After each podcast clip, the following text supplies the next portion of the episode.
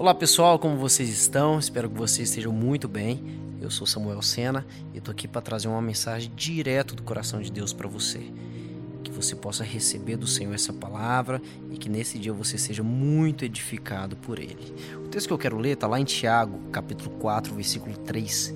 Ele diz o seguinte: Quando pedem, não recebem, pois pedem por motivos errados, para gastar em seus próprios prazeres.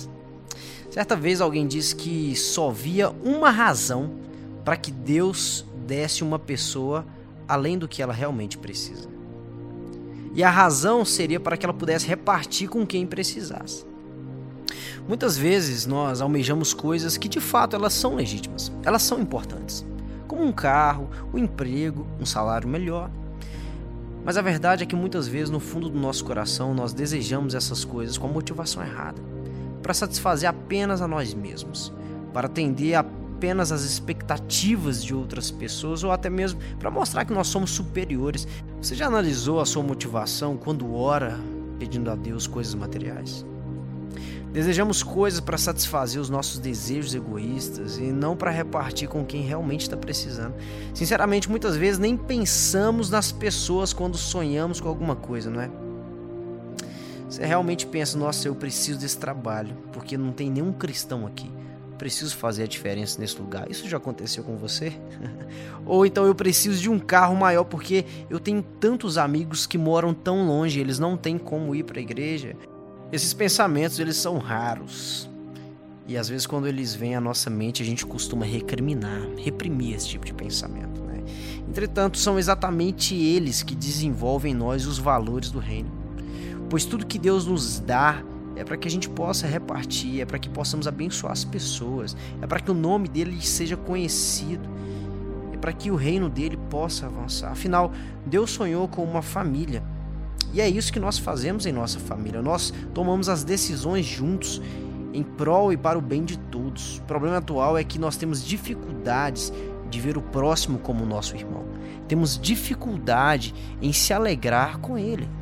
Então muitas vezes os nossos desejos são para que nós sejamos satisfeitos.